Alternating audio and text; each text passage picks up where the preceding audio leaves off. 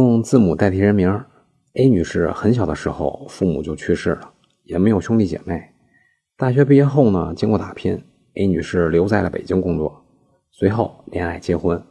结婚的时候呢，A 女士和她的丈夫就书面约定，婚后的财产归各自所有，也就是说，婚后这个家没有夫妻共同财产，谁挣了就是谁的。插一句，这个约定法律是允许的，有效。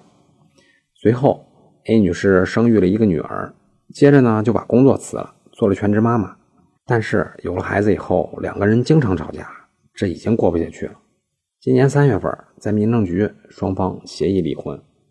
离婚协议里约定，女儿归 A 女士抚养，男方每个月支付抚养费。现在因为孩子还小，A 女士又没有亲友可以投靠，所以从离婚到现在就一直没有工作，也没有收入，就靠原来的一点存款和孩子每个月的抚养费生活。简单来说就是。除了能养活孩子，基本上已经养活不了自己了。于是 A 女士就留言说：“现在自己能不能要求前夫每个月也给自己一些生活费，以便能够维持生活？”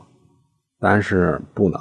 我国法律规定，一方离婚时生活困难的，可以要求另一方给予帮助，但是这个提要求的时间点是离婚时，不是离婚后。现在婚都离过了，您提出这要求，这点在法律层面上已经得不到支持了。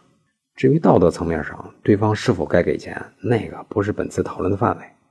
所以，是否离婚要仔细考虑，怎样离婚更要仔细考虑。以上就是今天的音频，供您参考。